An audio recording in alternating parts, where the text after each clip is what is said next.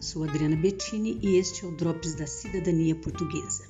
O assunto de hoje é: Viajar para Portugal precisa de visto?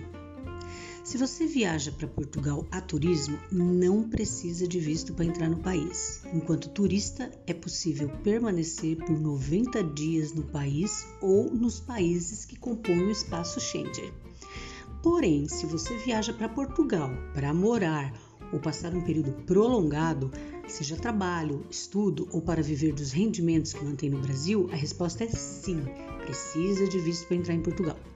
Viajar para Portugal precisa de passaporte. O documento é o único aceito como identificação para a entrada na Europa. Assim, se você pretende viajar para o país, o primeiro item a providenciar é o passaporte. Se você já tem o documento, vale conferir a validade. Isso porque, para entrar no país como turista, o documento tem de ter validade superior a três meses da data prevista de retorno para o Brasil. O ideal é que tenha validade de pelo menos seis meses.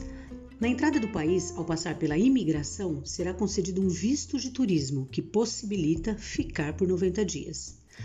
Um detalhe importante é o ETIAS, Sistema Europeu de Informação e Autorização de Viagem, será exigido dos viajantes brasileiros e de outras nacionalidades a partir de 2023. A autorização será emitida de forma eletrônica e visa otimizar o sistema de entrada no espaço Schengen. Fica a dica. Sou Adriana Bettini e este foi o Drops da Cidadania Portuguesa. Até o próximo.